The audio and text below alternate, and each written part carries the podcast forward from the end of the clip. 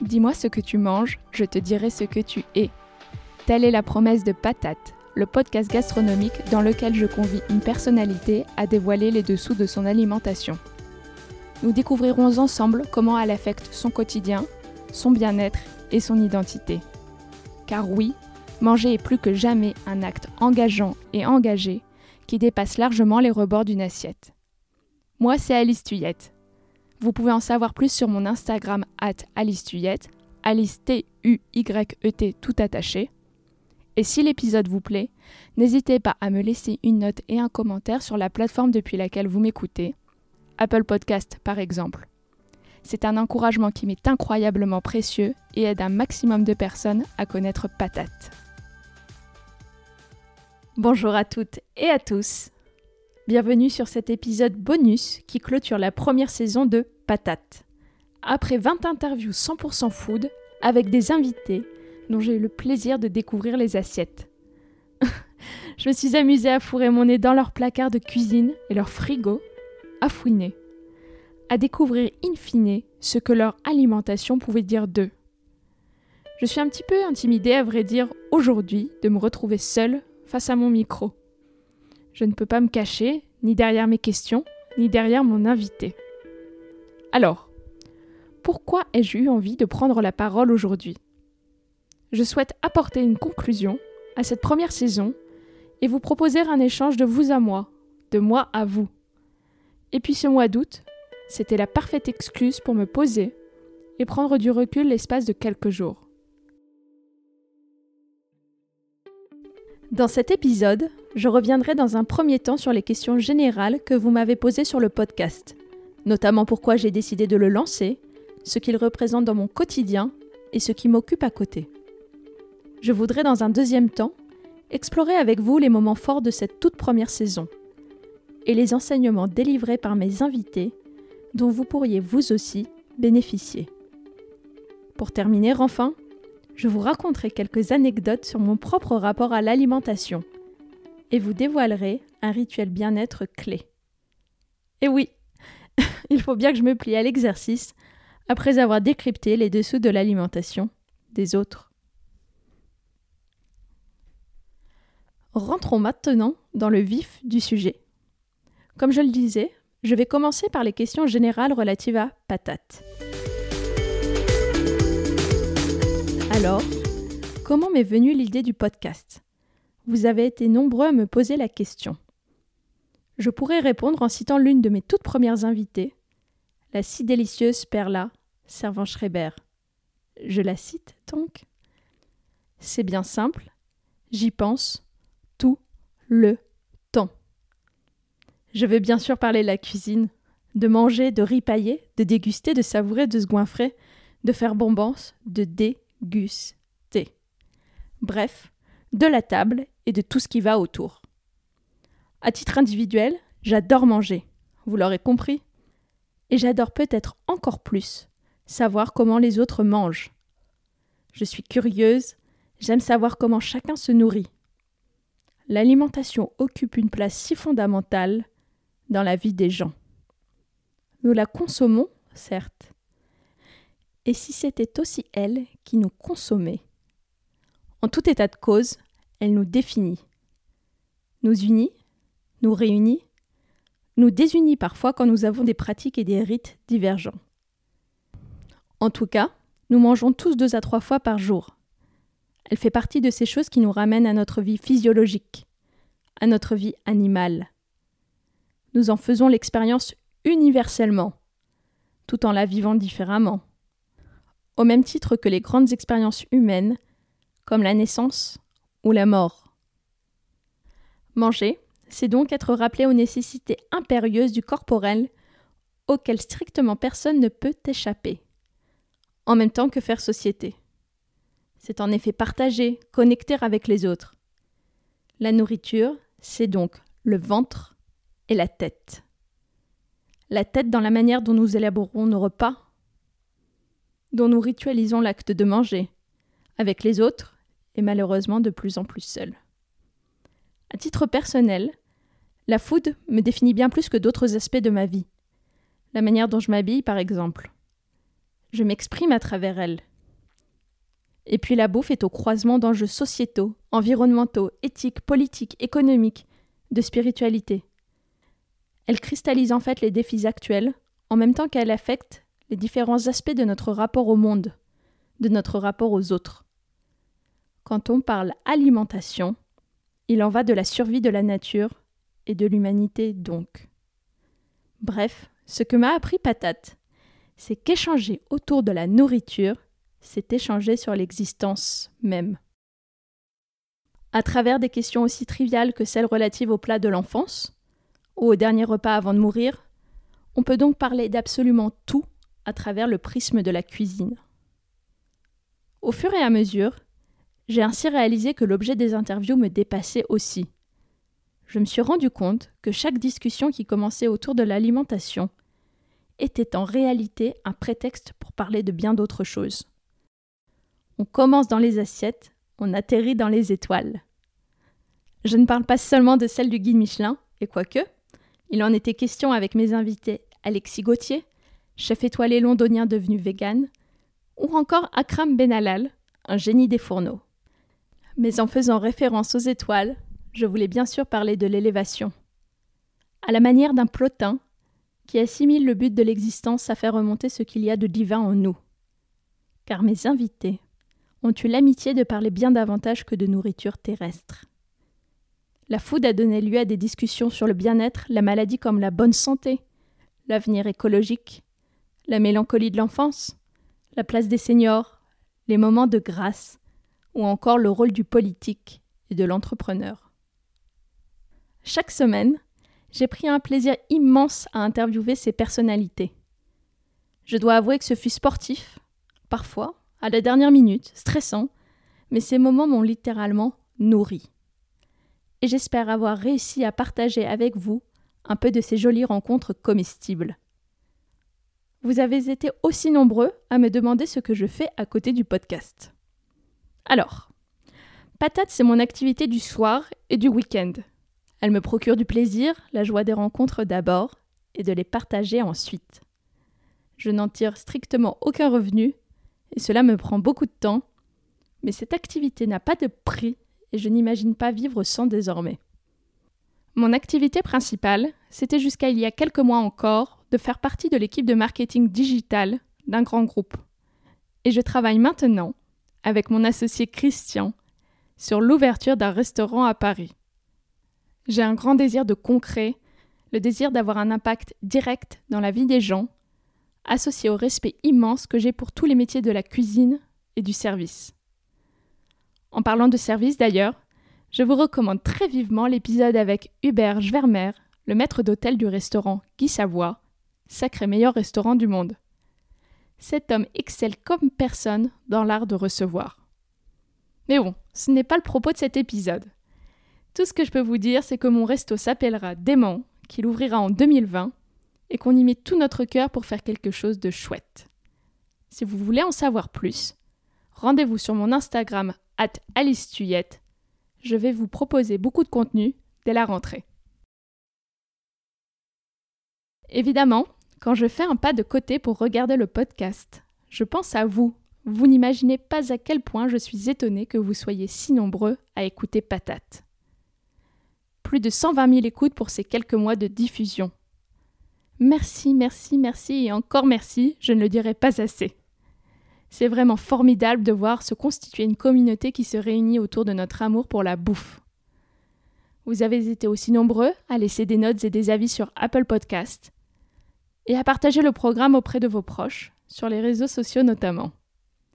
C'est génial, ça me pousse, ça m'encourage à persévérer parce que oui, c'est pas toujours évident de jongler entre mes différentes occupations, et ça m'aide considérablement à avoir accès à des personnalités remarquables. Voilà. Vous savez tout, je vous suis extrêmement reconnaissante. Il n'y a pas d'autre mot pour caractériser ce que je ressens.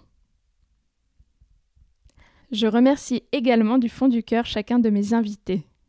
Des invités au parcours divers et âgés de 22 à 76 ans. Je les remercie pour leur honnêteté et la générosité de leurs témoignages. Ce qui me permet de passer à la deuxième partie de cet épisode, les temps forts et les enseignements de cette saison.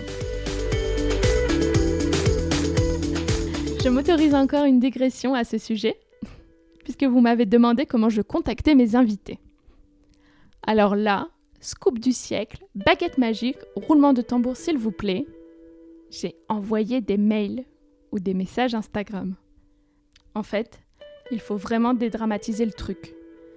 Je ne viens pas d'une famille qui a un réseau, alors je considère que l'on a beaucoup, beaucoup de chance de vivre à notre époque, une époque où on peut contacter à peu près tout le monde. J'en profite pour passer un message à tous ceux qui veulent se lancer. Il suffit de commencer. Avec les moyens du bord et les imperfections qui vont avec. Nous finissons toujours par nous améliorer. Le plus dur, c'est vraiment de faire le premier pas. J'ai eu la très grande chance, c'est vrai, que la grande majorité des personnes que j'ai contactées m'aient positivement répondu. Alors, allez-y, si vous avez des projets, foncez et ne lâchez rien. Nous pouvons tous réaliser nos rêves. Cela me permet maintenant de glisser tout naturellement vers les parcours remarquables et riches d'enseignements que nous avons découverts dans Patate. J'ai été fascinée par la détermination de Catherine Kluger, qui a tout balancé, sa carrière d'avocat et son confort, à 40 ans, pour lancer les tartes Kluger, puis des granolas. De la même manière, j'ai été soufflée par la force et la maturité intellectuelle de Nina Métayer, la jeune chef pâtissière qui semble déjà avoir tout fait à à peine plus de 30 ans. Qui plus est dans un milieu dominé par la masculinité. Et si ces parcours de vie vous intéressent, je suis sûre que vous prendrez plaisir à découvrir ou redécouvrir l'un des derniers épisodes, l'interview d'Élodie Piège. Un vrai mental d'entrepreneuse et un sens de la vision. Pour celle qui dit, je la cite, j'avance, sans trop regarder sur les côtés ou ce qui se dit. Un mental partagé par Laurent Plantier, l'ex-directeur général du groupe Alain Ducasse, qui observe le milieu de la food avec un œil gourmand et acéré, sans pareil. Ce que j'ai beaucoup retrouvé dans les différentes interviews, une sorte de fil rouge on pourrait dire, c'est que la bouffe est vecteur de partage et de plaisir.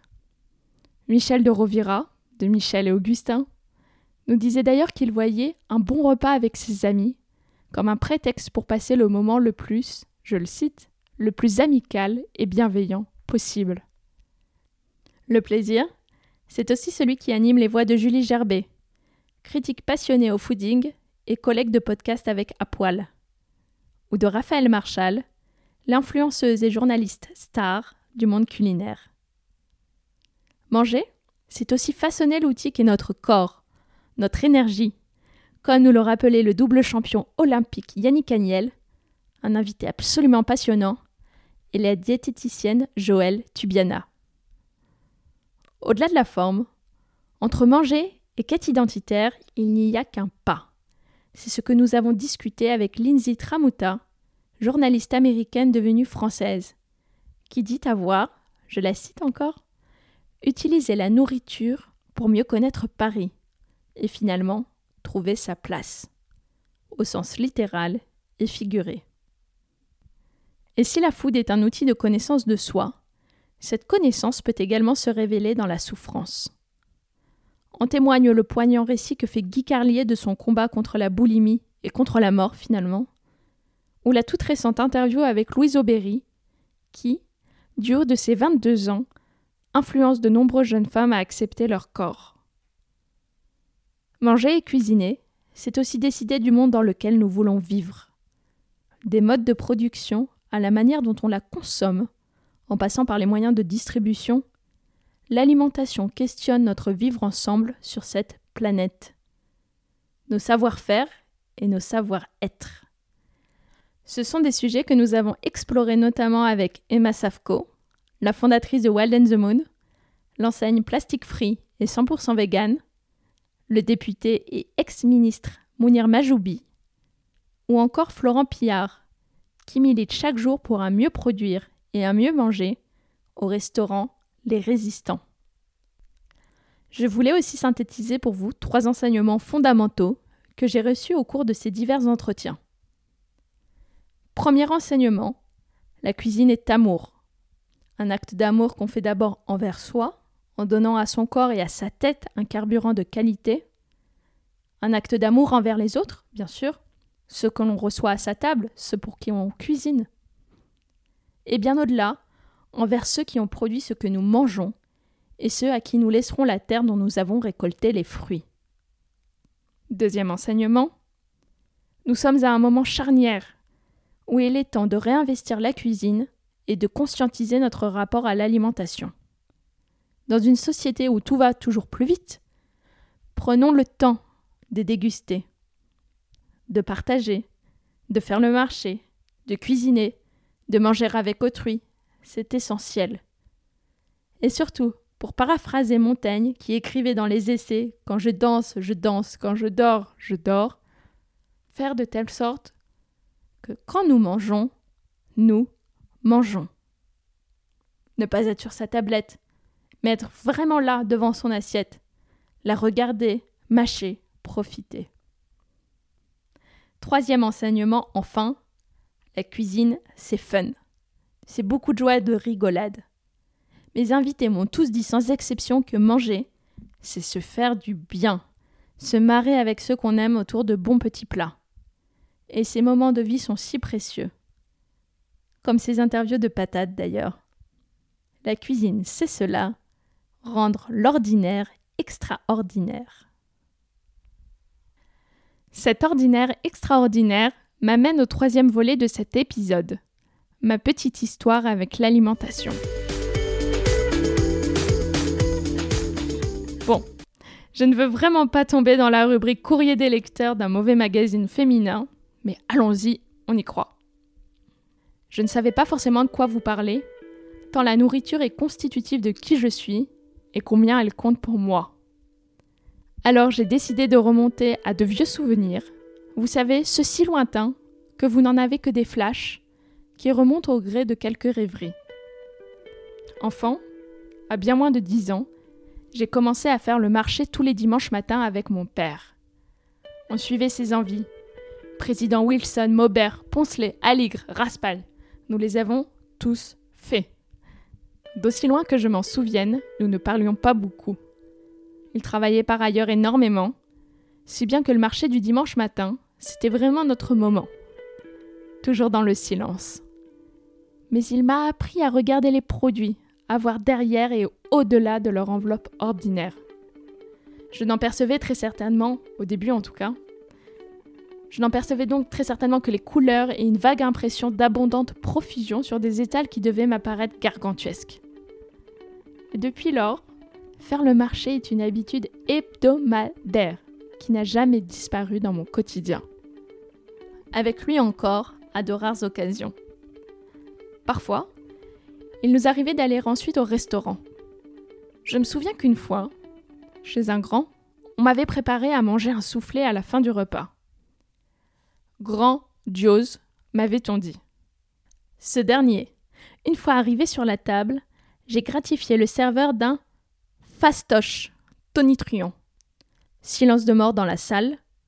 Je me rappelle de l'agacement surpris de mon père. Et depuis, croyez-moi, je n'ai plus jamais, mais alors jamais, pensé que quelque plat que ce soit, fût-il qu'il soit un minimum préparé, était une chose aisée. J'ai un respect immodéré pour les beaux produits que mon père m'a fait découvrir, pour le travail des cuisiniers, qu'ils exercent leur art derrière les fourneaux professionnels ou ménagers. Mon père faisant le marché, ma mère cuisinant ensuite, ce n'était autre chose que des mots d'amour. Je n'ai pas encore d'enfant, mais cette transmission du goût dont je suis la dépositaire, je sais que je la ferai passer à mon tour. Je termine tous les épisodes en demandant à mon invité quelle pratique quotidienne qui leur fait du bien soit-il ou souhaite-t-elle recommander aux auditeurs. Je vais tenter d'y répondre à mon tour. Si vous avez fait une petite visite sur mon site alicetuyette.com, vous n'êtes pas sans savoir que je suis passée par des troubles boulimiques qui ont construit une grande partie de ma vie de jeune adulte. Une période durant laquelle je me battais pour ne pas avoir à accepter la vie telle qu'elle était, si bien que je lui inventai un double, à la manière dont le philosophe Clément Rosset décrit le phénomène de duplication de la réalité quand elle ne nous paraît pas vivable. Un double de vie où toutes mes angoisses étaient enveloppées par le réconfort de la nourriture, où je me rassurais dans une perfection de plénitude, pour évidemment retomber toujours plus bas. Et si j'ai pu définitivement m'en sortir, c'est en bannissant toute forme de jeûne ou de restriction. Car oui, les phases boulimiques étaient entrecoupées de périodes de jeûne très, très, très sévères.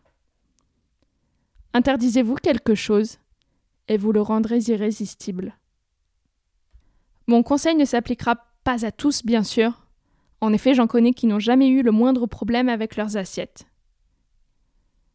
Et sans parler de maladie, si vous aussi vous vous sentez un petit peu dépassé par votre alimentation parfois, que vous vivez dans une forme de frustration, de compensation, ne sautez pas de repas dans la mesure du possible et ne vous interdisez aucun aliment. Naturellement, je ne parle pas d'interdiction d'ordre médical ici. S'écouter, retrouver les sensations du corps, sentir ce dont on a besoin au lieu de faire marcher sa tête, c'est le mieux à faire. À trop réfléchir, on manque de vivre et on finit par se fixer des limites, des interdits, des contraintes, des dogmes. Et en matière d'alimentation, comme dans la vie, je suis persuadée que le mieux est de retrouver le bonheur d'être que présente Rousseau dans ses rêveries d'un promeneur solitaire. Voilà, patate c'est fini pour aujourd'hui et pour cette saison. Je reviendrai d'ici quelques semaines avec de nouveaux invités. Suivez-moi sur Instagram at Alice pour être tenu informé de la sortie de la nouvelle saison. J'ai pris énormément de plaisir à enregistrer ces interviews et j'ai tellement hâte de démarrer la prochaine saison. D'ici là, n'hésitez pas à me dire ce qui vous a interpellé, ce que vous avez appris, ce qui vous a plu et ce qui vous a moins plu. Dans l'ensemble de la saison, et pourquoi pas pour ce format en particulier. Vos retours sont essentiels pour que je puisse m'améliorer d'une part, et d'autre part pour vous proposer un contenu qui vous intéresse. Je laisse les derniers mots de l'épisode à Perla Servan-Schreiber, que je citais déjà au début. Vous aurez compris que cette femme, je l'aime. Perla disait donc, dans l'interview, je la cite, La cuisine est sacrée. Ce qui est beau est que c'est éphémère, mais qu'en même temps, rien ne marque plus émotionnellement qu'une saveur ou qu'un plat. C'est ça, la grâce. Allez, à bientôt. On se retrouve vite et d'ici là, je vous souhaite de passer d'excellents moments, à table comme ailleurs, et vous envoie toute mon affection.